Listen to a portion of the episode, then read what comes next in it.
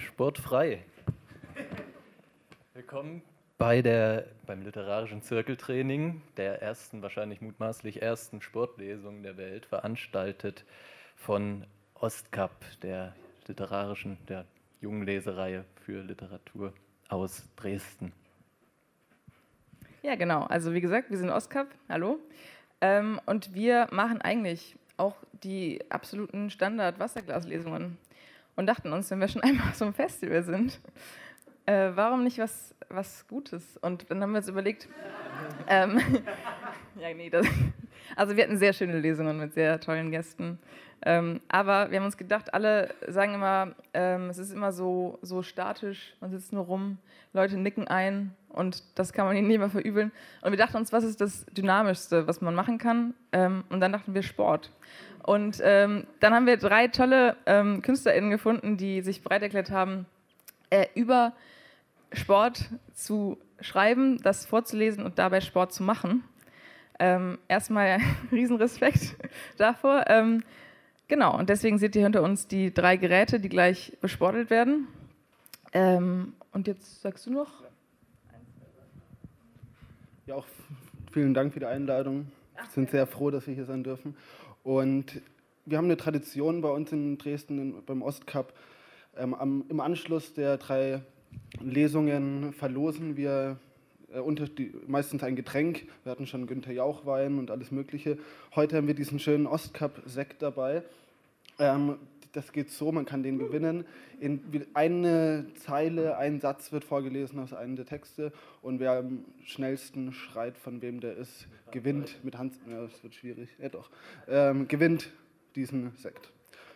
Und genau, ähm, falls einer unserer Sportlerinnen ähm, abkratzen wird oder es äh, schwierig wird, sportlich und lesen äh, und zu lesen, bitten wir darum, ähm, unsere Sportlerinnen abzulösen, damit weiter gelesen werden kann, aber auch weiterhin unser Fitnesskeller bespielt wird. Ja, also wenn niemand sich meldet, dann hört die Lesung auf. genau. Ähm, dazu als kleines ähm, gratis äh, Geschenk äh, diesen schönen ISO-Trink haben wir hier aufgebaut. Könnt ihr euch gerne bedienen dann. So. Genau, so. Jetzt äh, würde ich sagen, ähm, genau, nochmal sportfrei und wir begrüßen die äh, SportlerInnen des heutigen Abends. Herzlich willkommen. Einmal Applaus bitte.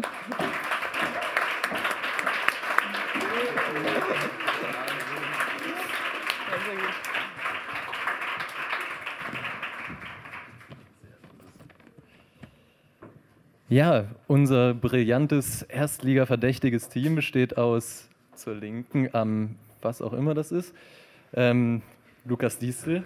Hallo. Am Home-Trainer, dynamisch beweglich, Jan Schillmöller. Und am Airwalker, Airstepper, vermutlich irgendwas in der Richtung. Airwalk, glaube ich. Airwalk, ähm, Bettina Wilpert. Den Anstoß liefert Lukas Diestel, der eine beeindruckende Sportbiografie hat. Er war nämlich mit sieben Jahren für ein ganzes halbes Jahr in einem Fußballverein und im Teenageralter für ganze vier Jahre in einem Handballverein, kam dabei auf die sehr beeindruckende Anzahl von mitunter bis zu neun Toren. Also in, insgesamt. Insgesamt in vier Jahren. Ich glaube, beim Handball ist das wirklich wenig. Ähm, seine Rugby-Karriere seine Rugby-Karriere endete nach einem äh, Zusammenstoß mit nahezu abgetrennter Zunge nach sage und schreibe 30 Minuten und damit auch seine gesamte Karriere im Sportverein. Man sieht ihn heutzutage ab und an Beachvolleyball spielen, sommers wie winters auf dem jeweils saisonal passenden Brett unterwegs sein. Lukas Diestel hasst Joggen, Lukas Diestel fährt lieber Fahrrad. Er ist kein Sprinter, war früher mal ausdauernd. Ich hoffe, das kann er heute Abend, äh, unter, heute Nachmittag vielmehr unter Beweis stellen. Und vor allem wird er heutzutage als einer der besten Spaziergänger seiner Zeit gehandelt. Ein Talent, was er beeindruckend unter Beweis gestellt hat, als er eines Tages in ein Fitnessstudio hineinspazierte und direkt wieder hinausspazierte. Der Muhammad Ali des Spazierengehens, Lukas Diestel. Dankeschön, vielen Dank. Dankeschön. Ja, als ich äh, von euch äh, gefragt wurde, vielen Dank für die Einladung, äh, und gut Sport da hinten auch. ähm, einen Text über Sport, dann habe ich gedacht, okay, ich mache einen Text über Sport und einen Text äh, im Gegenteil, übers Liegen bleiben. Und ich fange jetzt mit dem Text über Sport an. Der heißt Kreislauf. Ich glaube, ich kann das einfach in die Hand nehmen, ist herrlich. In einem beschaulichen Stadtpark unter einer Parkbank aus altem Holz weiß gestrichen liegt eine angebrochene Tüte Haribo Colorado. Einige von diesen Kugeln, von denen niemand genau weiß, wie sie heißen, sind noch drin und auch etwas Lakritze. Auf der Parkbank sitzt niemand, was schade ist. Denn dann könnte man hingehen und sagen, Entschuldigung, Ihre Tüte Haribo Colorado mit einigen von diesen Kugeln, von denen keiner weiß, wie sie genau heißen und einiges an Lakritze ist Ihnen heruntergefallen.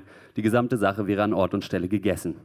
So kann man sich nur umschauen und Vermutungen über EigentümerInnen und BesitzerInnen der übrig gebliebenen Leckereien anstellen, die da eben so liegen unter der Parkbank. Eigentlich ja gar kein Problem, sollte man meinen. Aber die angebrochene Tüte Colorado, sie stört. Ihr knalliges Rot will nicht so richtig in die pastellfarbene Kleinstadt hineinpassen. Wäre die Tüte bereits ein paar Jahre alt, ausgeblichen und schrumpelig, dann ginge es vielleicht. Aber so hier in dieser Stadt, nein. Auch die Handvoll Leute, die im Park unterwegs sind, sind alles andere als bunt gekleidet. Kein Wunder, es ist ja ganz richtig Herbst. Außer der Tüte Colorado und der Parkbank befinden sich natürlich auch noch andere Sachen in dem Park, aber es sind alles ganz und gar langweilige, gewöhnliche Dinge. Dinge, von denen man sagen würde, sie gehören auch in den Park hinein. Ein kleiner, ovaler Teich, um den die Anwohner herumzujoggen pflegen, einige Bäume, Kieswege, Rasenflächen, Mülleimer. Es ist lange her, dass sich jemand aufrichtig über die Bäume gefreut hat und das sieht man ihnen auch an. Sie tragen ihre braunen Blätter mit Demut. Es ist alles nicht sonderlich hübsch anzusehen. Nicht einmal das kleinste bisschen Müll quillt aus den Mülleimern. Man kann sich diesen kompletten Park anschauen und dabei absolut gar nichts empfinden. So mittelmäßig, so unaufregend ist er. Beziehungsweise man konnte sich den kompletten Park anschauen und dabei nichts empfinden bis heute. Heute ist alles anders. Heute liegt ja da diese verdammte Tüte Haribo Colorado. Wenn sie wenigstens leer wäre, dann könnte man sie in den Müll werfen und die Sache wäre auf diese Weise geklärt. Aber so, was, wenn sie nur verloren wurde? Jeden Moment könnte der oder die rechtmäßige Besitzerin auftauchen und wer weiß, vielleicht sind die Lakritze absichtlich aufgehoben worden, weil sie der Person am besten schmecken. Bei diesen Kugeln, von denen niemand weiß, wie sie genau heißen, ist das natürlich nur schwer vorstellbar, aber wer weiß, Geschmäcker sind verschieden. Die Tüte muss also vorerst liegen bleiben. Muss sie wirklich? Ja, sie muss. Nun ist es so, dass die besagte Parkbank direkt an dem Kiesweg steht, der sich einmal um den kleinen Teich zieht, auf dem die JoggerInnen zu Hause sind. Sie laufen im Kreis und kommen unweigerlich immer wieder an der kleinen Parkbank vorbei, kommen unweigerlich immer wieder an der angebrochenen Tüte Colorado vorbei. Und das macht halt was mit einem, wenn man immer wieder an so einer Tüte Colorado vorbei muss, die dort eben nicht hingehört. Man muss sich das mal vorstellen. Das sind Leute, die schon direkt bei ihrer Ankunft in dem Park von der Tüte genervt gewesen waren, sofort als Fremdkörper identifiziert und genervt gewesen. So eine Kleinstadt ist das hier. Und die laufen da jetzt im Kreis 15, 20, 30 Mal oder 50 Mal. Keine Ahnung, wie oft man in so einer Kleinstadt um einen Teich joggt, bis man sich so genug gejoggt ab zur Arbeit sagt. Und jede Runde ist da diese Tüte und ja, natürlich liegt die da nur und tut eigentlich niemandem was, aber sie liegt da eben auch auf so eine aggressive Weise, so rot, so glatt, so falsch. Was liegt die da? Was liegt die da? Hat eine Elster sie vielleicht dorthin getragen? Nein, das sicher nicht. Die Elster als solche interessiert sich nicht für Haribo. Und wenn die Elster als solche sich für Haribo interessieren würde, dann diese kleinen Picoballa. Die sind irgendwie frecher. Das mag die Elster, damit kann sie sich wohl anfreunden. Das sagt der Elster zu, das findet die Elster, hinterlässt Eindruck. Aber genug von der Elster fort, kleine Elster fort, flieg in die westdeutsche Freiheit. Wenn man, wenn man in einem Park 50 Mal an einer Tüte Haribo Colorado vorbeijoggt, die einem schon von Anfang an gestört hat, dann macht das was mit einem. Die Leute laufen im Kreis und jedes Mal diese Tüte und immer stärker das Bedürfnis, endlich was zu unternehmen. Warum macht keiner was? Sieht denn niemand, was hier abgeht? Wieso schweigen die Eliten? Endlich ist es soweit. Mitten in Runde 27 kommt Cornelius, ein Unternehmensberater, abrupt neben der Bank zum Stillstand. Als hätten sie nur darauf gewartet, dass endlich jemand den ersten Schritt macht, beendet kein anderer der anwesenden JoggerInnen die aktuelle Runde. Alle versammeln sich neben der Bank, rote Köpfe, Schweiß, Stimmung angespannt. Von wem ist diese Tüte? keucht eine ca. 45-jährige Frau außer Atem. Unverschämtheit, ruft ein Mann und beginnt unkontrolliert mit dem Kopf zu schütteln. Unverschämtheit. Diese Tüte kann hier unmöglich bleiben, sagt Cornelius, der seinen Puls schon etwas beruhigen konnte. Sie steht für alles, was wir hier nicht haben wollen. Die Tüte muss da weg. Gummibärchen sind für Faule und die Bank brauchen wir zum Dehnen, sagt jemand. Von wem ist diese Tüte? Zu viel Zucker, schreit eine junge Frau. Die Tüte soll gefälligst auch joggen. Von wem ist diese Tüte? Von wem ist diese Tüte? Jemand schlägt mit einem Stock auf die Bank. Plastik muss man verbieten, schreit Uwe und wirft alle seine Kreditkarten in den Teich. Der kopfschüttelte Mann sagt zusammen, er hat sich beim Kopfschütteln selbst das Genick gebrochen. Die anderen bekommen es gar nicht mit. Jemand hat die Tüte Haribo Colorado unter der Bank hervorgezerrt und die anderen treten abwechselnd auf sie ein. Die Kugeln, von denen niemand genau weiß, wie sie überhaupt heißen, sind überall verstreut. Jemand schlägt mit einem Stock auf die Tüte Haribo Colorado. Das muss man sich mal vorstellen. Jemand schlägt mit einem Stock auf eine Tüte Haribo Colorado. Von wem ist diese Tüte? Die Polizei rückt an und schießt auf die Tüte. Jemand zündet die Tüte an. Die Feuerwehr rückt an und löscht die Tüte. Ein Feuerwehrmann rutscht auf einer der Kugeln, von denen niemand so genau weiß, wie sie eigentlich heißen, aus. Die Feuerwehr prügelt geschlossen auf die Tüte ein. Die Feuerwehr zündet die Tüte wieder an. Die Polizei schlägt die Tüte wieder aus. Uwe ertrinkt auf der Suche nach seinen Kreditkarten im Teich. Eine Elster fliegt vorbei. Jemand wirft ein Lakritzkonfekt nach der Elster. Die Elster hackt der Person die Augen aus. Die lokale Zeitung kommt vorbei und interviewt Cornelius. Die Lokalzeitung kommt vorbei und versucht, Uwe zu interviewen. Ein freier Journalist kommt angeradelt und versucht, die Elster zu interviewen. Die Polizei interviewt sich selbst. Die Feuerwehr löscht den Teich. Der Teich bestellt sich mit Uwes Kreditkarten eine Regenjacke im Internet. An Joggen ist jetzt nicht mehr zu denken. Die Tüte ist längst verbrannt, nur noch vereinzelte Lakritze liegen auf dem Kiesweg und bürgen dort eine nicht zu vernachlässigende Gefahr für alles und jeden. Was, wenn da jemand drauf ausrutscht? Dann ist hier aber was los. Da kann so schnell was passieren. Nein, an Joggen ist jetzt wahrlich nicht mehr zu denken. Der Park wird geschlossen. Da kommen Parkplätze hin jetzt. Hopp, hopp. Haribo wird verboten. Parkbänke werden verboten. Joggen wird nicht wirklich verboten, aber wirklich erlaubt ist es auch nicht mehr. Wollen Sie das? Wollen Sie das wirklich, Frau Doktor? Wohl kaum. Ich auch nicht. Also Nein, ich mache keinen Sport, aber ich höre bald mit dem Rauchen auf. Ganz bestimmt. Dankeschön. Boah, das ist anstrengend. Vielen Dank. Es ist anstrengender, als man denkt, auf jeden Fall.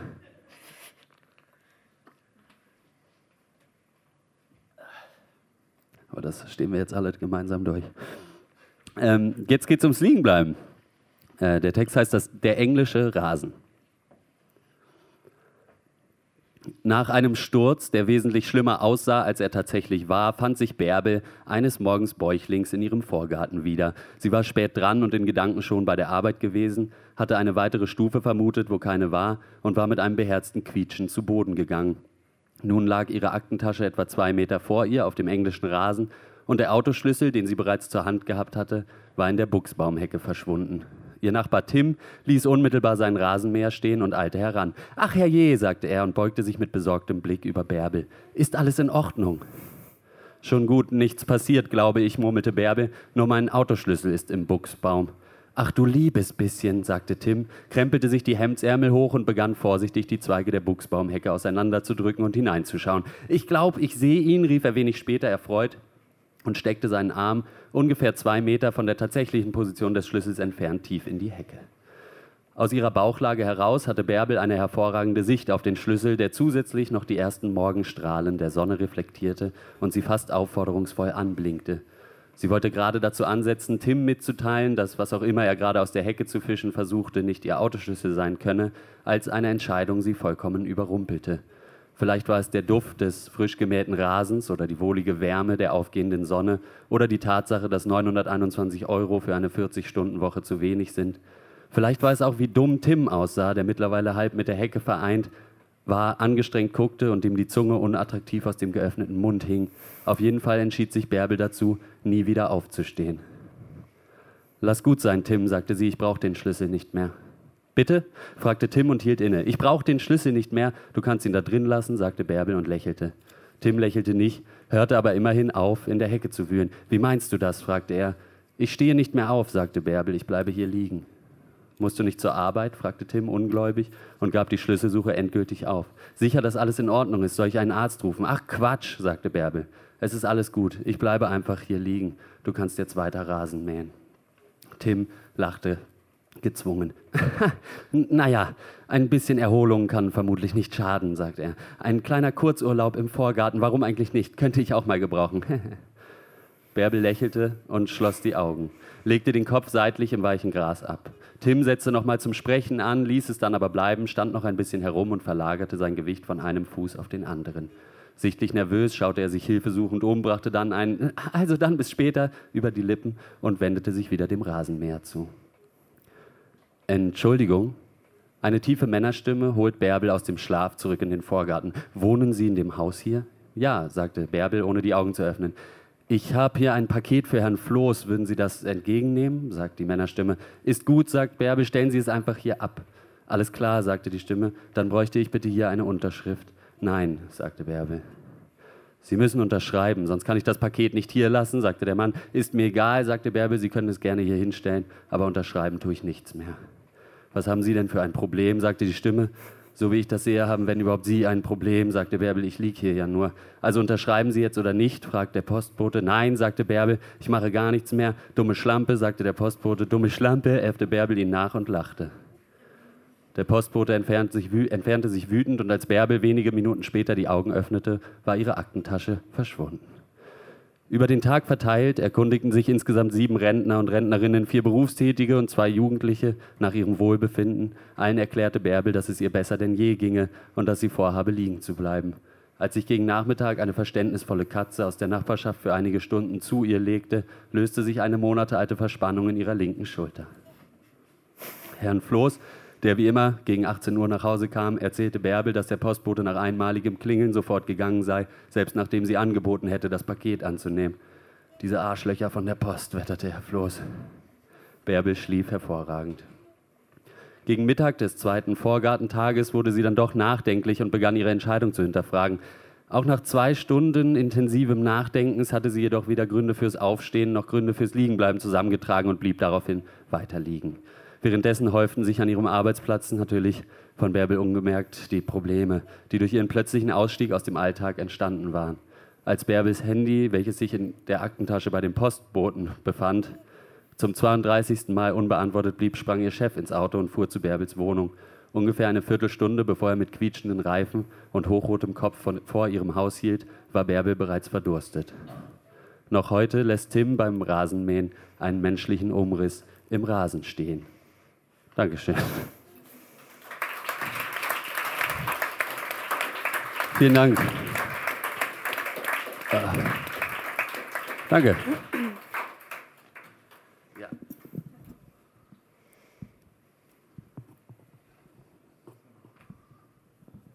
Vielen Dank, Lukas. Wie gesagt, erinnere dich an die Auswechselfunktion. Ich glaube, ohne Lesen geht es jetzt. Okay. Ich darf Bettina Wilpert, Wilpert vorstellen. ähm, sie betrieb recht unerfolgreich folgende Sportarten. Geräteturnen, Schwimmen. Apropos Schwimmen, hast äh, was hast du für ein Abzeichen gemacht? Ich habe kein Abzeichen gemacht. Nur so. Jeden Freitagnachmittag bei Frau Nowak. Bei Frau Nowak. Hm. Ohne Abzeichen. Ja. Grüße raus an Frau Nowak. Wie bitte? Grüße raus an Frau Nowak. Achso, ja. Das war immer diese Sportlehrerin, die einen immer so unangenehm angetatscht hat. Ah, die. Ah, ja. Okay. Und Kung, Kung Fu? Ja. Ihr größter sportlicher Moment war gleichzeitig einer ihrer Tiefpunkte. Ähm, und zwar damals noch in ihrem jungen Liebesleben. Im Skilager in der sechsten Klasse erzielte sie den ersten Platz im Langlaufwettbewerb. Allerdings stand sie völlig verheult auf dem Siegertreppchen, da D-Punkt ihr Momente vorher eine Abfuhr erteilt hatte. Er wollte nicht mit ihr gehen. Jahrelang erholte sich ihre Beliebtheit nicht mehr davon, dass sie vor allem auf dem Siegertreppchen geheult hatte. Seit nun zwei Jahren macht sie begeistert Muay Thai Boxen und versucht die Öffentlichkeit dafür zu sensibilisieren, dass alle mehr zuschlagen sollten. Bitteschön, danke. Ähm.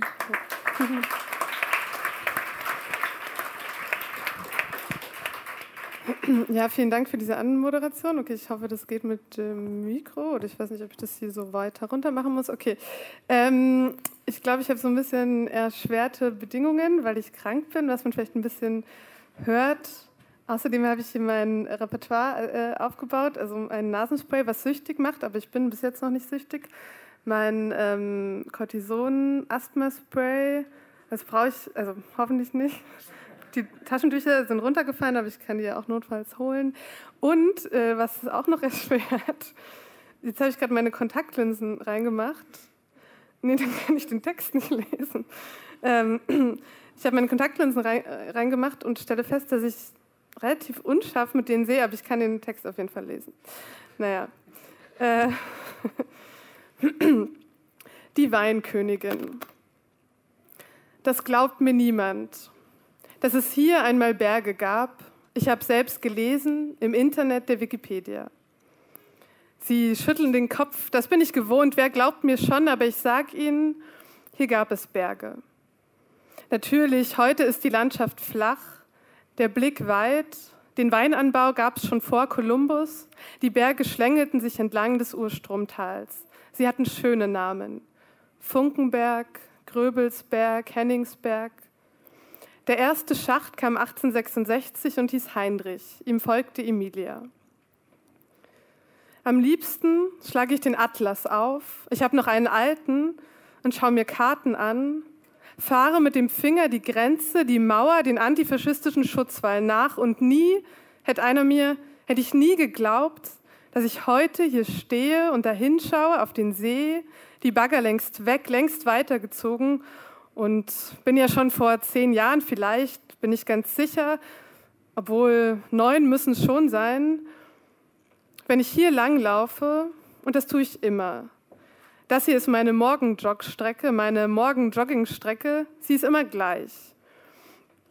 Äh, sie ist immer gleich und stehe und schaue, Luft hole, stelle ich mir die Berge vor.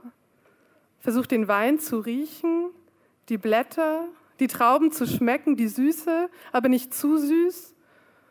Und auch wenn die Berge weg sind, Wein gibt es hier wieder. Die Berge wurden neu aufgeschüttet, 2016 ein hervorragender Jahrgang. Ich war neu hier, kannte niemanden, habe einfach geklingelt. Kann man sich in der Stadt natürlich nicht vorstellen, einfach so klingeln. Und die Rita hat aufgemacht, die Vorsitzende vom Weinfreunde e.V. Und nachdem ich Westdeutschland, damals hätte ich den Westen natürlich nicht Westdeutschland genannt, sondern vielmehr einfach Hessen, genauer Marburg. Nachdem ich Westdeutschland für immer, obwohl ich da noch nicht wusste, dass es für immer sein würde, verlassen hatte und, und nachdem ich mich von meinem Mann, damals noch Freund im Sinne von Partner, jetzt Ex-Freund, getrennt hatte und nachdem wir dann wieder zusammen waren, nachdem er mir verziehen hatte, obwohl ich doch diesen anderen Mann geliebt, den ich so, so begehrt, wie hätte ich die Finger und nachdem dieser andere und wir zu dritt in einem Raum der Gaststätte Bierbrause 2, uns in einem Dreieck, ich und der andere am Tisch gegenüber und mein Mann, damals Freund, jetzt Ex-Mann, obwohl wir nicht geschieden sind, also eigentlich noch Mann, Ehemann, neben uns stand ein perfektes, gleichschenkliges Dreieck.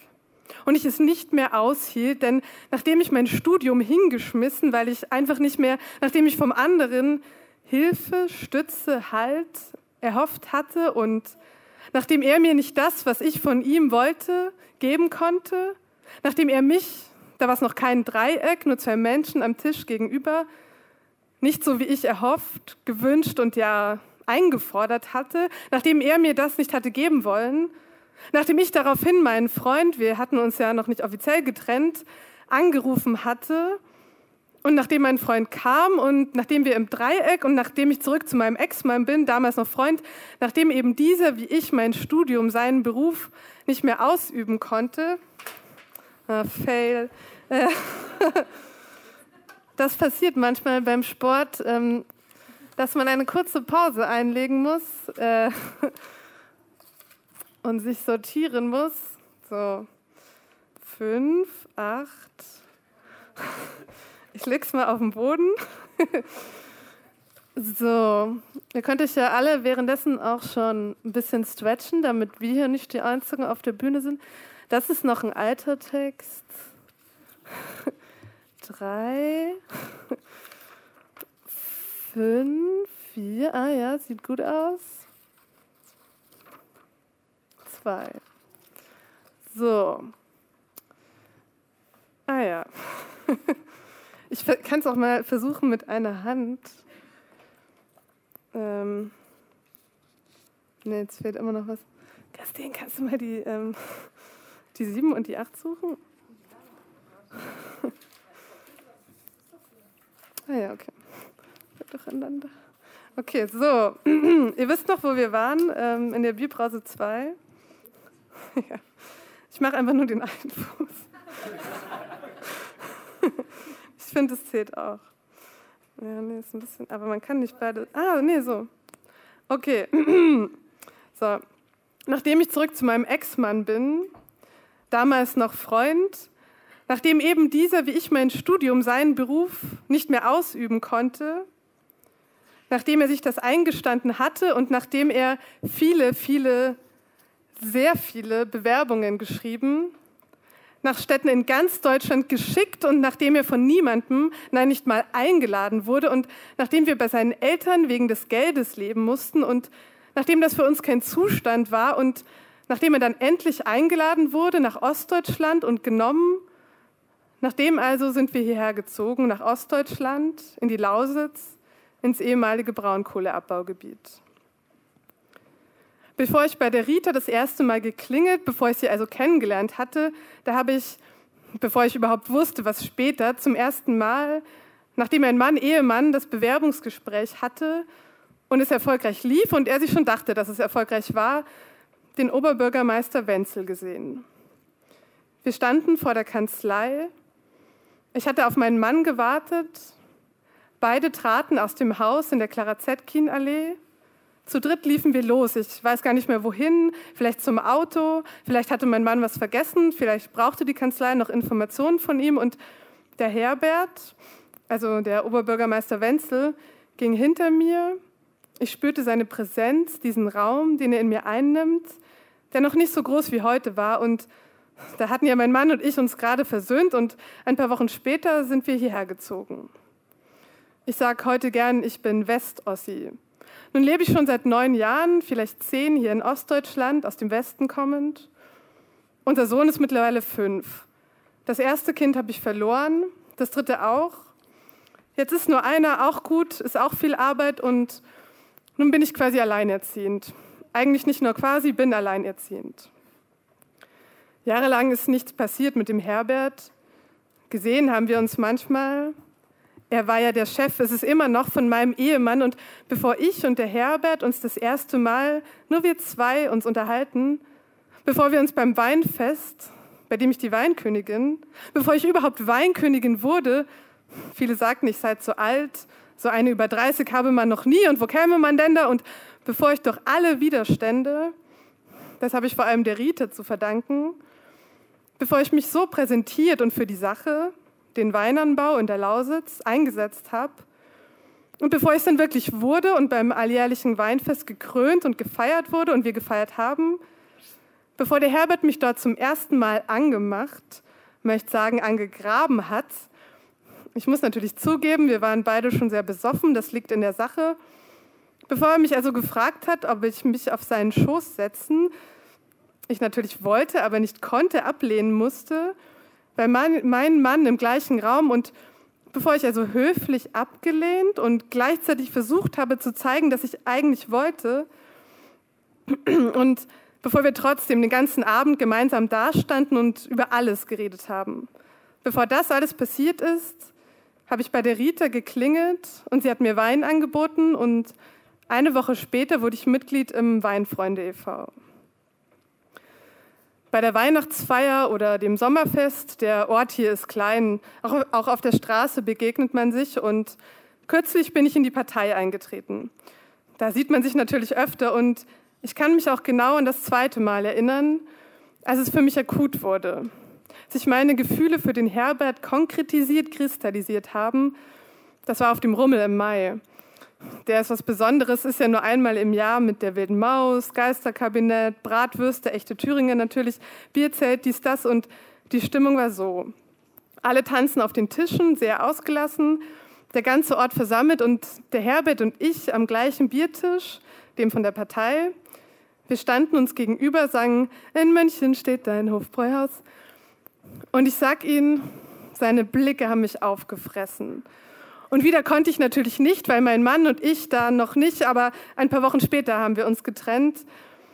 Danach habe ich immer gehofft, dass der Herbert mich mal fragen würde, aber wir sind uns nicht über den Weg gelaufen und da habe ich ihm einen Brief geschrieben, in dem ich ihm meine Liebe gestanden habe, habe gewartet, ihn nicht gesehen, er hat nicht geantwortet.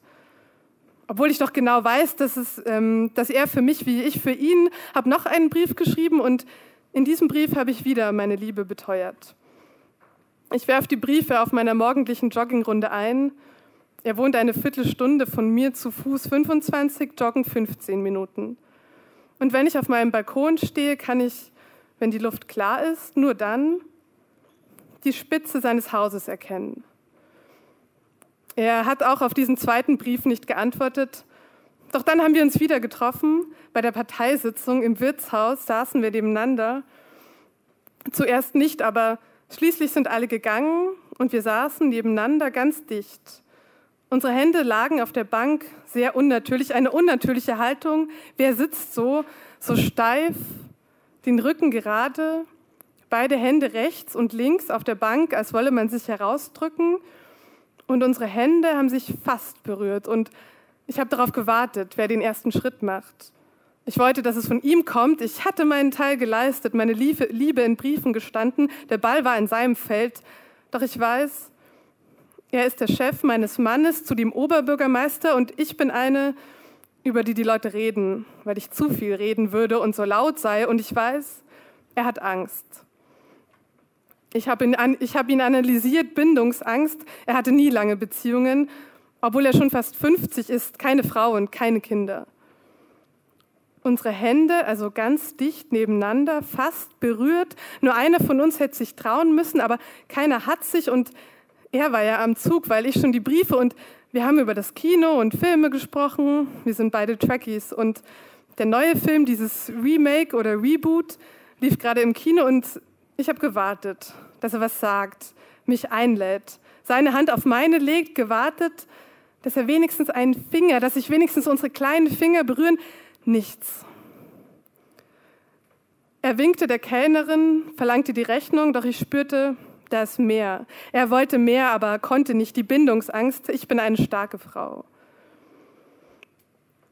Ein paar Tage später habe ich wieder einen Brief auf meiner morgendlichen Joggingstrecke eingeworfen. Raus aus dem Haus, ich wohne nicht weit vom Zoo, am Zoo entlang, durch einen kleinen Park davor, für den man keinen Eintritt bezahlen muss. Der Streichelzoo mit Ziegen und Lamas. Danach kommt schon sein Haus. Er muss einen wunderbaren Blick auf den Zoo und den See haben. Er wohnt allein, ganz allein in diesem Haus, kurz vorm See. Wahrscheinlich hat er eine Putzfrau. Ich weiß ja, wie viele Termine er hat. Allein würde er das doch, doch gar nicht schaffen. Manchmal bleibe ich vor seinem Haus stehen, dehne mich, die Waden und die Innenschenkel. Bin sehr schlecht gedehnt, mache nur langsam Fortschritte, erreiche immer noch nicht meine Zehen und nach dem Dehnen werfe ich den Brief ein. Einmal pro Woche und im Brief nach dem fast Berühren in der Kneipe nach der Parteisitzung wurde ich explizit. Ich erklärte, dass ich ihn verstehe, dass ich wisse, was in ihm vorgeht, seine Bindungsangst und wir könnten uns langsam rantasten. Ich habe geantwortet, äh, ich habe gewartet. Ich habe gewartet, bin wie jeden zweiten Tag an seinem Haus vorbeigejoggt, kurz stehen geblieben, keine Antwort, nichts. Nicht meine SMS oder so. Aber ich weiß, dass er so empfindet wie ich. Ich habe es gesehen in seinem Blick und ich schrieb wieder einen Brief. Zwei wöchentlich, dann wöchentlich. Ich weiß, er hat Angst. Wegen meines Ex-Mannes, weil Herbert ja nicht nur der Oberbürgermeister, sondern auch der Chef meines Ex-Mannes ist. Für mich ist das kein Problem, aber Natürlich, für diese beiden Platzhirsche ist es das wohl. Da muss mein, Mann, äh, da muss mein Ex-Mann durch. Wir sind doch verheiratet wegen der Steuer und der Rente. Es ging einfach nicht mehr, ging nicht mehr. Nach einer Fehlgeburt und einem Kind und einer Fehlgeburt in dieser Reihenfolge war die Ehe kaputt. Dann kam der Oberbürgermeister. Ich kann sagen, er war der Anlass, nicht die Ursache. Die Ehe natürlich längst zerstört. Ich konnte meine Gefühle nicht länger zurückhalten und trat in die Partei ein. Neulich habe ich den Herbert im Zoo getroffen, sonntags, habe extra Eintritt gezahlt. Wir liefen uns vor den Gürteltieren in die Arme und haben über Segeln und Segelschiffe und Kreuzfahrtschiffe gesprochen. Ich liebe den See und die See. Nachdem die Berge und die Bagger weg waren und das Loch mit Wasser gefüllt wurde, entstand hier ein Neuseengebiet. Das größte in Ostdeutschland, das größte künstliche natürlich. Auf dem See fahren Schiffchen und Bötchen. Es gibt einen Angelverein, einen Segelclub. Schon in der fünften Klasse fahren manche auf Segeltörn und ich habe gewartet, dass der Oberbürgermeister im Zoo vor den Gürteltieren neben den Koalas mich fragt, ob wir, schließlich habe ich ihn gefragt, warum ich ihn nicht anrufen könne und er meinte, er hat meine Nummer blockiert. Ich war kurz erschrocken, dann sagte er, ich könne ihn per Mail erreichen und da wusste ich, dass er mich auch will. Warum hätte er das sonst? Und ich habe ihm wieder nach einer Pause von drei Wochen einen Brief geschrieben. Jetzt bleibe ich länger bei den Joggingstrecken vor seinem Haus stehen und schrieb, lieber Herbert, ich weiß nicht, wie deine Eltern, insbesondere deine Mutter, strich insbesondere durch, das ist kein schönes Wort, speziell deine Mutter, und ob du Geschwister und wie dein Verhältnis zu ihnen. Ich denke, deine Bindungsangst muss was mit deiner Mutter, mit Verlustangst zu tun haben. Ich habe Zeit. Ich warte. Ich weiß, wie du dich fühlst. Wir können reden, uns näher kommen. Du weißt, ich will nicht nur reden. Sicherheitshalber habe ich Herbert den Brief nochmal als E-Mail geschickt. Vielen Dank.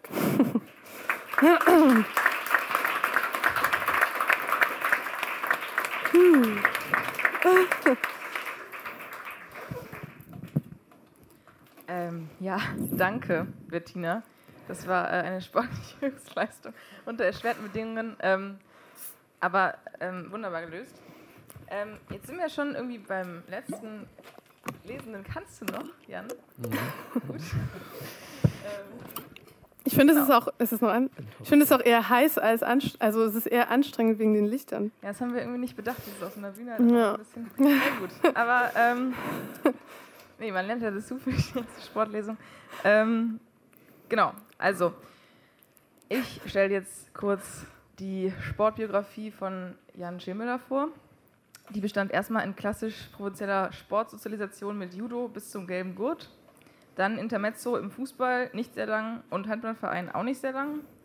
Danach stärker werdendes Desinteresse an Sportthemen, insbesondere Mannschaftssport.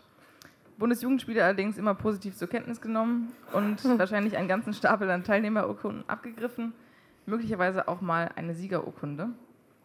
Schwimmen immer als überaus lästig empfunden.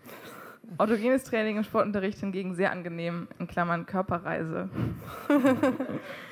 über die Gestaltung von Landschafts- und japanischen Zen-Gärten mittlerweile zum Golf gekommen. Schreibtischbedingt stehen auch Rückenübungen hoch im Kurs. Ähm, ich freue mich jetzt sehr auf den Text und äh, ja, Applaus für Jan.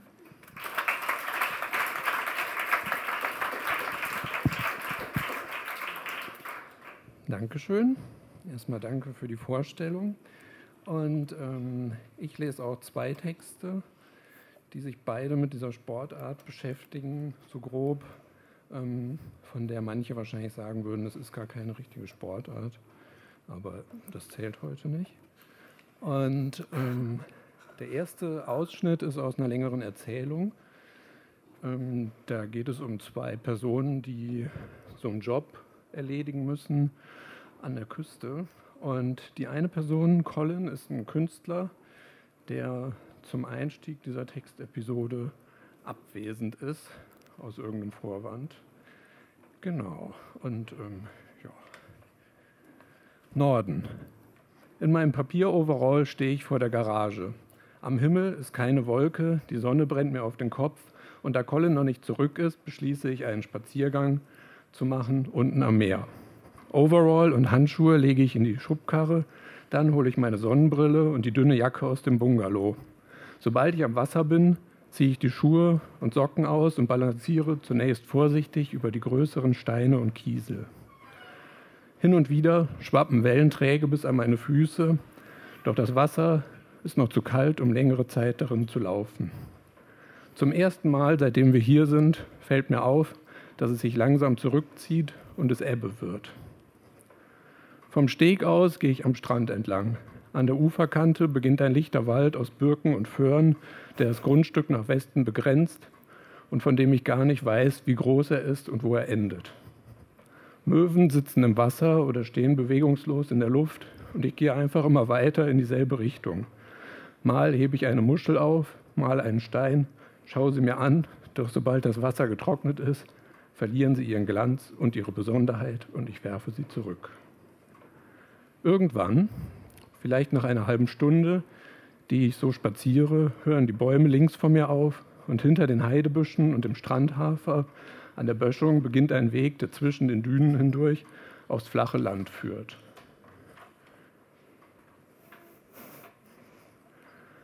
Kaum bin ich dem Weg einige Meter gefolgt, höre ich ein elektrisches Surren, das immer lauter wird. Ich drehe mich um und ein tannengrünes Golfcar fährt hinter einer Hecke hervor. Kommt direkt in meine Richtung und vorne kann ich ein goldenes Logo erkennen, das zwei gekreuzte Golfschläger und einen stilisierten Golfball im Hintergrund zeigt. Darunter steht Good N Colony Club. Das Golfcar ist nur noch ein kurzes Stück entfernt und ich trete zur Seite, darauf hoffend, dass es einfach vorüberfährt. Aber das geschieht nicht. Genau neben mir hält es an. Am Steuer sitzt eine junge Frau, die ihre Haare zu einem Dutt gebunden hat. Dazu trägt sie eine dieser Kappen mit einem transparenten grünen Schirm gegen die Sonne was ihrem Gesicht in diesem Moment einen absurden Farbton verleiht. In ihrer Mom-Jeans und den weißen Reeboks sieht sie aus, als wäre sie mit dem Golfcar direkt aus einem der hipperen Viertel BSC hergefahren. Doch ihr Beifahrer macht diesen Eindruck schnell zunichte. Es ist ein dicker Mann, der über dem lachsfarbenen Hemd einen engen Polunder trägt, auf dessen Brust ebenfalls das Logo des Clubs abgebildet ist. Sein Gesicht hat eine sehr ungesund wirkende Röte, aber das kann auch von der vielen frischen Luft hier oben kommen. Langsam versuche ich meinen Weg fortzusetzen, da spricht er mich an. Junger Mann, ruft er mir in einem übertriebenen freundlichen Tonfall entgegen und ich drehe mich um. Ich müsse doch nicht zu Fuß gehen, schon gar nicht heute, an einem so schönen Tag. Denn für die Gäste gäbe es doch den speziellen Shuttle-Service, bei dem man auch direkt die komplette Anlage kennenlernen könne. Woraufhin ich sage, dass ich nur unten am Ufer spazieren war und nichts von irgendeiner Anlage wüsste. Doch er lässt sich gar nicht mehr stoppen. Na, den Golfplatz meiner selbstverständlich und die geplante Grünerweiterung und den Colony Club, aber ich wäre wohl nicht von hier. Was bloß ein Grund mehr sei, um mitzukommen. Steigen Sie auf, sagt er. Wir nehmen Sie mit bis zum Hof. Sind sowieso nur ein paar Minuten. Da ich nicht unhöflich wirken möchte, sage ich so etwas wie, hm, okay, danke. Und im nächsten Augenblick sitze ich auf dem Rücksitz des Golfcars und schüttle den Sand aus meinen Socken. Der Mann, der sich während der Fahrt als Herr Dietrichsen vorstellt, scheint bester Laune und redet in einem ununterbrochenen Schwall vom Club und dem 25-jährigen Jubiläum der Tagung der Golfplatzarchitekten, dem Erweiterungsbau des Platzes und natürlich vom Shuttle-Service, bei dem Herr Dietrichsen und seine Mitarbeiter den ganzen Tag damit beschäftigt sind, wichtige Gäste, Golfspieler und Architekten aus der ganzen Welt, das betont er mehrfach, rund um den Platz zu fahren, vorbei an verschiedenen Abschlagpunkten, besonders raffiniert designten Hindernissen und Greens. Dabei erläutern sie dann die Entstehungsgeschichte bis zum Beginn des letzten Jahrhunderts. Bald kommen wir zum Gutshof, durchfahren ein Tor aus hellem Stein von wo ein grauer Pferdekopf auf uns hinabblickt. Unter einer großen Linde neben vielen anderen Golfcars kommen wir zum Stehen. Herr Dietrichsen schwingt sich in einer gekonnten Drehung aus seinem Sitz, eilt zu einem Stehtisch, an dem noch andere Mitarbeiter beschäftigt sind, und holt ein Klemmbrett, auf dem er sofort irgendwas notiert. Die nächsten Gäste stehen schon in einer Schlange bereit und warten auf die Abfahrt des Shuttles. Herr Dietrichsen verabschiedet sich mit einem schwitzigen Händedruck und wünscht mir einen angenehmen Aufenthalt. Ich bin noch dabei, mich zu bedanken. Da wendet er sich zu der Fahrerin und fragt, ob sie, Clara, nicht kurz ein paar Details zu Hof und Club erläutern könnte.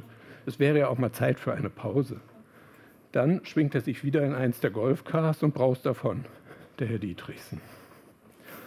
Clara fängt also an zu erzählen, was sie heute wahrscheinlich schon etliche Male erzählt hat denn es ist bereits Nachmittag und während ich versuche, so gut wie möglich zuzuhören, frage ich mich, was eigentlich mit Colin ist und warum er sich noch nicht gemeldet hat.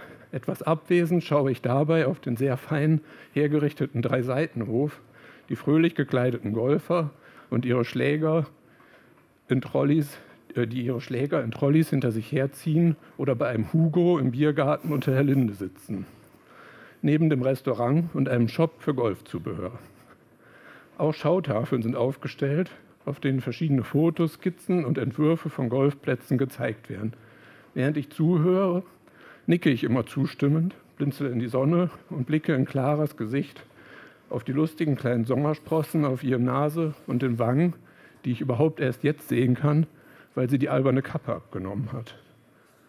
Irgendwann endet ihr Vortrag abrupt und sie fragt mich, ob ich denn auch Golf spielen würde, was ich verneine, aber hinterher schiebe, dass ich es eigentlich schon längst hätte versuchen wollen, sich dazu noch nie die Gelegenheit ergeben hätte. Daraufhin gibt Carla, äh Clara eine Karte, auf der steht Colony Club Golf Academy und sagt, dass ich mich ja mal melden könne, wenn ich noch länger hier wäre. Sie selbst würde manchmal Anfängerkurse geben. Dann entschuldigt sie sich und verschwindet in einem der Gutshäuser.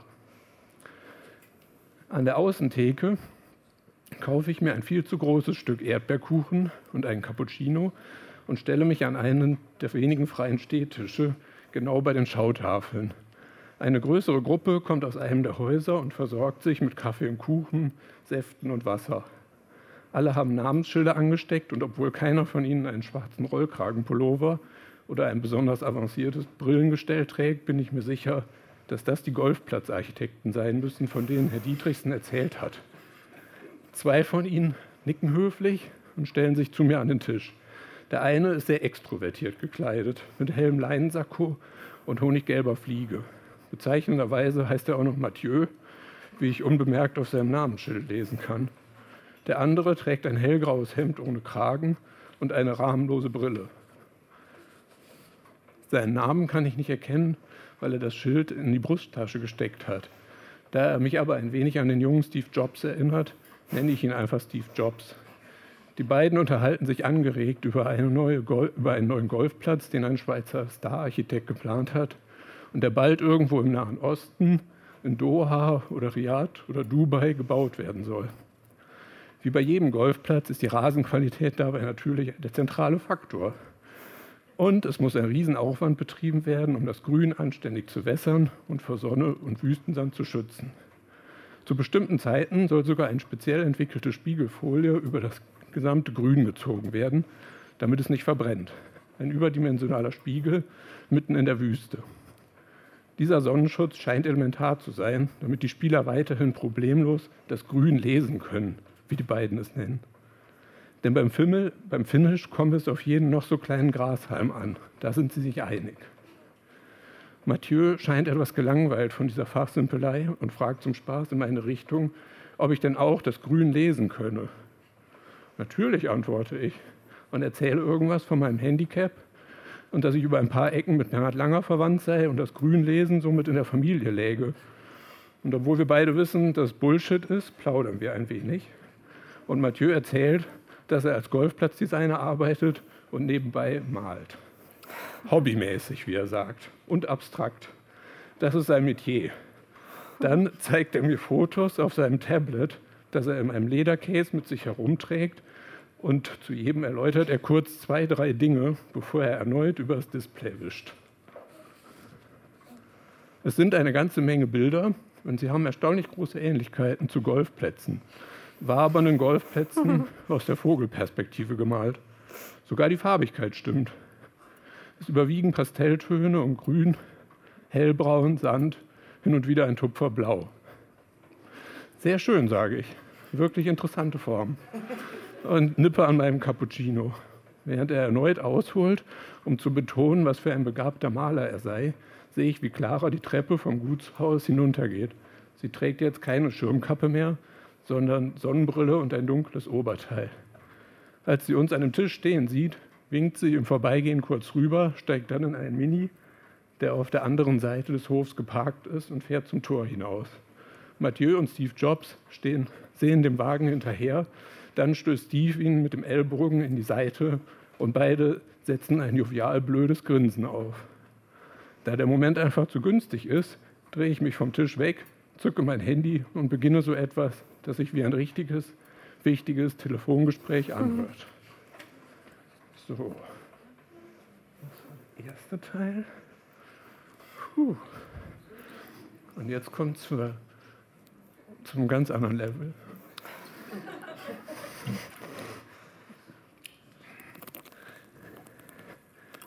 Aber die Sportart bleibt gleich. Tiger Woods. Bloß ein kurzer Augenblick zwischen Blitz und Nachbild und Tiger Woods denkt, Tiger Woods fährt in einem SUV durch die Stadt in einem Cadillac Escalade Farbe Black Raven. Langsam dahingleiten zwischen den gepflegten Vorgärten, wie in einem Hoovercraft, links und rechts nur Watte und akkurat getrümmte Rasenflächen. Cremeweiße Gartenzäune sind hier die einzigen Grenzen. Irgendwo im Hintergrund brennt die Sonne. Palmen wiegen sich in einer Sommerbrise Oh Florida, oh Sunshine State, das denkt Tiger Woods. Lang ist her, denkt er auch. Und weiter, etwas weiter zurück, denkt er, alles ist gut. Alles ist gut in Schuss. Damals hat alles, den, hat alles den richtigen Drive. Damals, es geht insgesamt bergauf, stetig und steil bergauf. Und Tiger Woods kurft im SUV durch Serpentinen, die es in Florida vielleicht gar nicht gibt. Noch nicht einmal auf dem Weg hoch zum Sugarloaf Mountain. Jetzt denkt Tiger Woods, jetzt ist die Zeit eine andere.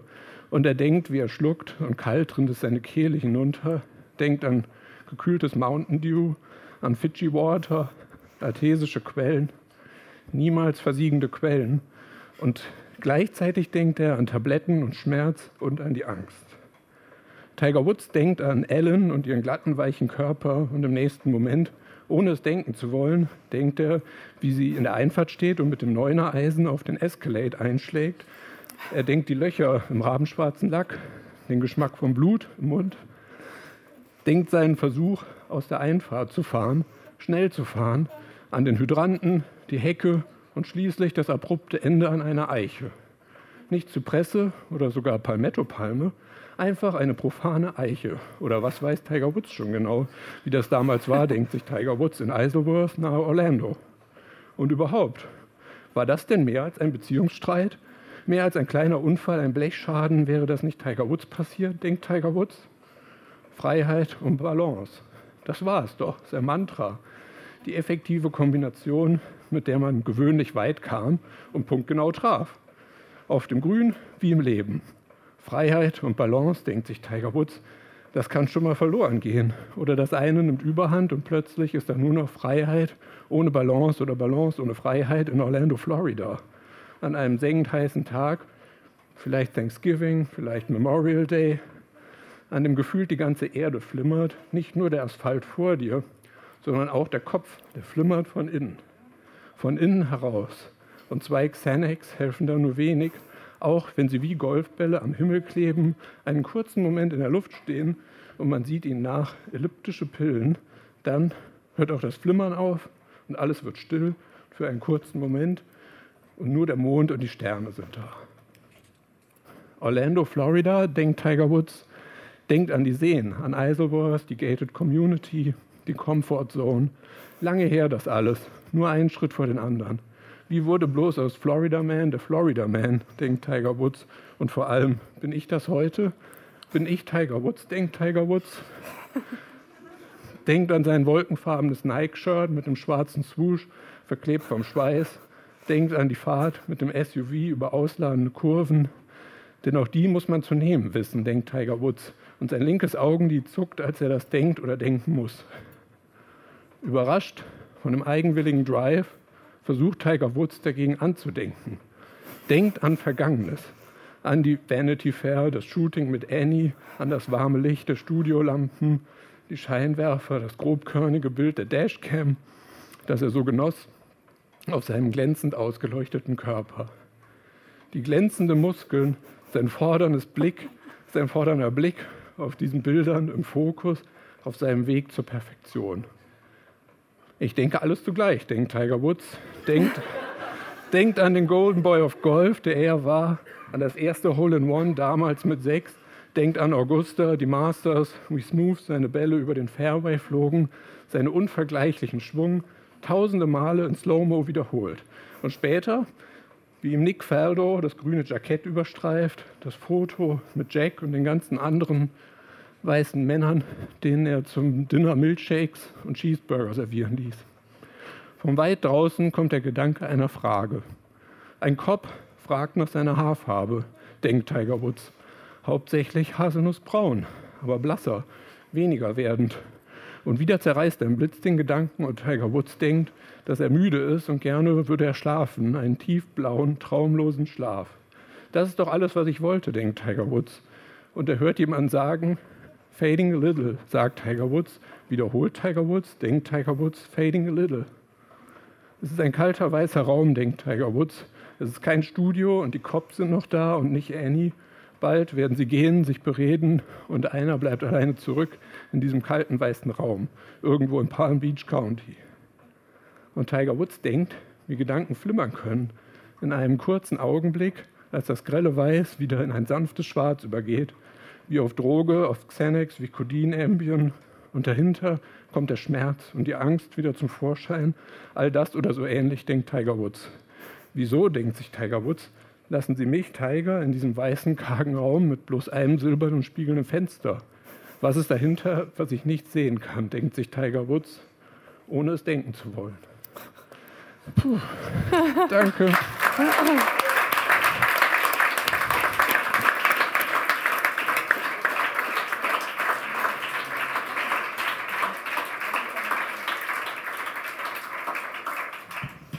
Ähm, ja, danke, ihr seid erlöst. Ähm, Meisterleistung, äh, großartig. Ähm, wir haben jetzt eigentlich, und ich habe gehört, wir haben jetzt noch so ein bisschen Zeit. Ähm, ich werde auf jeden Fall erst mal mit diesen Geräten runter. Ähm, und dann hatten wir noch überlegt, so ein kleines, kurzes Gespräch. Ähm, Sollen wir trotzdem Sport weitermachen? Unbedingt, wenn wir sehr. nee, ähm, so sitzend, wie ihr mögt, über die Gemeinsamkeiten von Literatur und Sport. Ähm, und ja, ich werd, werde jetzt vorher noch mal kurz, wurde mir gesagt, ich soll noch mal auf den Buchladen hinweisen, der nämlich hinter der Bühne ist. Und das ist so ein bisschen nicht so intuitiv gestaltet, deswegen wird er oft nicht so gefunden. Ähm, Hinter welchem? von der, nicht hier hinter, sondern, achso, nee, also hier hinter, weiß ich nicht, aber ähm, hinter der großen Bühne im Saal ist der Buchladen. Genau, wir machen ganz am Ende die ähm, Verlosung noch mit dem Ostcup-Sekt, da genau. Ähm, und jetzt, ja, oder? Machen wir locker flockig, spontan. Ist alles nicht so super durchgeplant, aber ähm,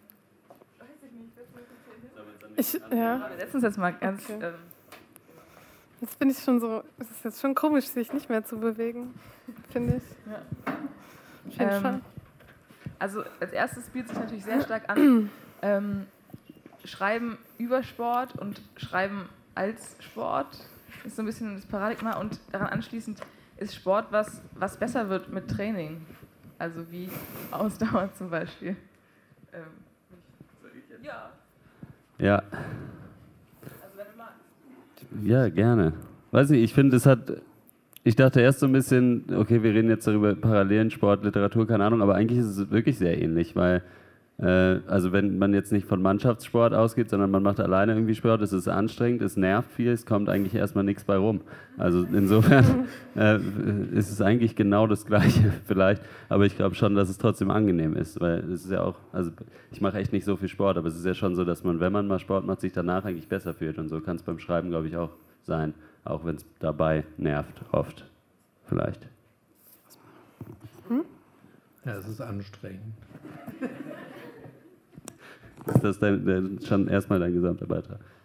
Ah, achso, machst, machst du das dann? Ja, ähm, zum Thema anstrengend und ich meine, wir hatten hier die Option, dass ihr ausgewechselt werden könnt, seid aber so durchhaltend ähm, gewesen. Da muss ich mich ja fragen, war da Doping im Spiel und inwiefern ähm, spielt Doping eine Rolle beim Schreiben? Äh, Doping, äh, hm.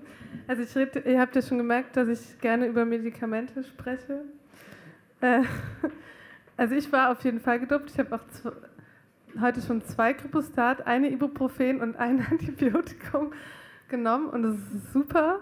Kann ich einen nur empfehlen. Äh, also wer noch Kripostat möchte, da ist auch Koffein und so drin, das ist geil. Und dann habe ich noch Mate getrunken, noch mehr Koffein. Also könnte man vielleicht schon als Doping werten und ansonsten Doping und Schreiben.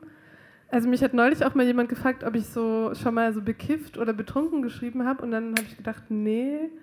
Also ich weiß nicht, ob es Leute gibt, die das machen, aber ich finde es so, ich glaube, ich könnte da überhaupt nicht schreiben. Also, oder wenn ich jetzt zum Beispiel betrunken bin, habe ich jetzt auch nicht zum Beispiel den Impuls, mich hinzusetzen an den Schreibtisch. Dann würde ich eher andere Sachen machen. Also, ähm, ja, aber es gibt ja, also es soll ja Leute geben, die das machen. Ich habe schon öfter äh, bekifft und auch betrunken geschrieben, aber es, das Problem ist, es war immer kompletter Müll. Also wenn man dann am nächsten Tag sich das wieder angeguckt hat, dann war es, ja okay. Und dann habe ich es irgendwann ganz gelassen. Also es war wirklich komplett unbrauchbar in jeglicher Hinsicht, deswegen habe ich es dann wieder gelassen. Aber hast du währenddessen gedacht, so voll geil? Ja, wie es halt bekifft so ist, manchmal schon. So, oh, krasse Idee und dann ist nicht, also, also ja. Ja, ich glaube, das Phänomen kennt man schon, dass man irgendwie sich dann zu so einer, ja, zu so einer Übersprungshandlung hinreißen lässt und dann versucht zu schreiben in so einem Zustand, aber dass dabei dann nicht sehr viel rauskommt.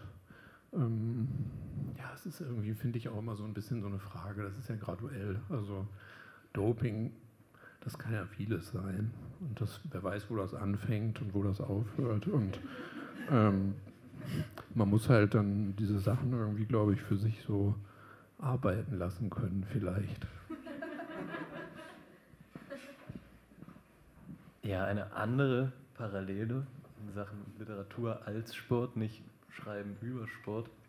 Also natürlich, äh, das bietet sich sehr gut an, Wettbewerbe, Preisverleihungen etc. Ähm, ihr wart alle schon bei größeren Wettbewerben dabei. Ihr habt alle teilweise schon, du hast den Aspekte Literaturpreis bekommen.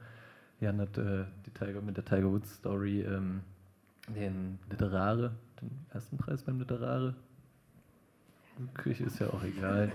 äh, jedenfalls ist es ähm, natürlich, macht das so einen Erwartungsdruck, so ein Liefern müssen, wie man es natürlich auch aus dem Sport kennt, wo es abseits des dritten Platzes natürlich nichts zu gewinnen gibt, äh, macht das möglicherweise was mit Schreiben, mit Schreiben schon im Schreibprozess? Ähm, ja, ich finde es natürlich super, dass ich den Aspektepreis gewonnen habe, weil das ja einfach, also es ist natürlich schon cool, so viel Geld zu bekommen. also, ähm, und das ist schon auch natürlich cool, wenn es einem ermöglicht, nicht mehr einen anderen Job machen zu müssen, nicht mehr äh, Lohn arbeiten zu müssen, sondern in Ruhe schreiben zu können. Also ich weiß nicht ganz, ob du eigentlich eine Frage gestellt hast, aber ähm, und dann hast du ja noch irgendwie sowas gesagt mit so wegen Erfolgsdruck. Ähm, ich glaube, also ich kann jetzt von mir sprechen, so ein bisschen gibt es den, glaube ich, dass ich mir so denke, ah, was, äh, was passiert da jetzt, wenn ich einen zweiten Roman veröffentlichen sollte? Aber ich finde, also erstmal schreibe ich ja für mich und wenn ich das cool finde und mir das Spaß macht, ist es erstmal super. Und ob das dann andere auch gut finden, ist dann natürlich auch super, aber ja. Also ich glaube, was so ein bisschen auch so ähm, gemeint war, ähm, oder was jetzt meine Anschlussfrage daran wäre, ähm, man, man trainiert ja oft auf etwas hin, also auf einen Marathon oder so. Und dann macht man vielleicht auch, läuft man vielleicht auch mehr, als man laufen würde, wenn es den jetzt, wenn es das jetzt nicht gäbe. Und deswegen ist die Frage, schreibt man eher oder schreibt man mehr, wenn man weiß, dass man damit zum Beispiel einen Aspektepreis gewinnen kann? Ähm, oder, also das weiß man nicht, aber ich meine, man fängt ja mit so kleineren Sachen an. Äh, und es gibt ja schon Leute, die schreiben für Wettbewerbe auch neue Sachen. Und es gibt Leute, die machen das nie, habe ich das Gefühl. Und es gibt Leute, die sagen, ah, ich schreibe nur für mich und wenn ich einen ganzen Roman schreibe und stecke den einfach in meine Schublade, bin ich genauso glücklich, wie, wie wenn der veröffentlicht wird. Und ich weiß nicht, ob sie lügen. Und das wäre meine Frage jetzt nochmal so dran. Ich glaube, sie lügen, ja.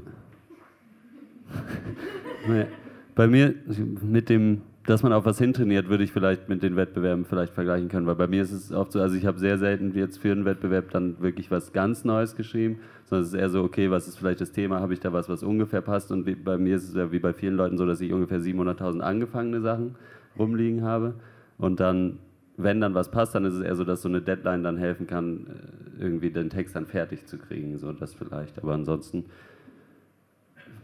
ja, weiß nicht, ich, ich kann, also ich selber kann mir das auch nicht vorstellen. Dass, also so dieses, ich schreibe nur für mich, klar irgendwo in erster Linie, aber schon auch natürlich für vielleicht eine Bühne oder für, dass es auch gelesen wird. Aber sollte man vermutlich nicht zu sehr sich beeinflussen lassen von, denke ich.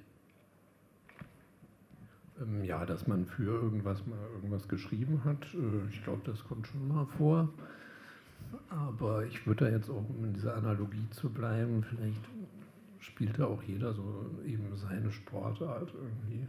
Und da gibt es dann eben so Sportarten wie Angeln. und das dauert dann halt und ja, das hat dann vielleicht auch so einen kontemplativen Aspekt. Ne? Also, dass man sich dann in diesem Modus versucht zu finden.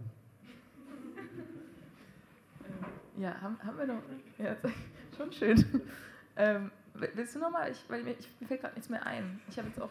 Ich fand es gerade schön, was du gesagt hast mit, ähm, es gibt, man hat, findet dann so seine Sportarten, wie zum Beispiel Angeln.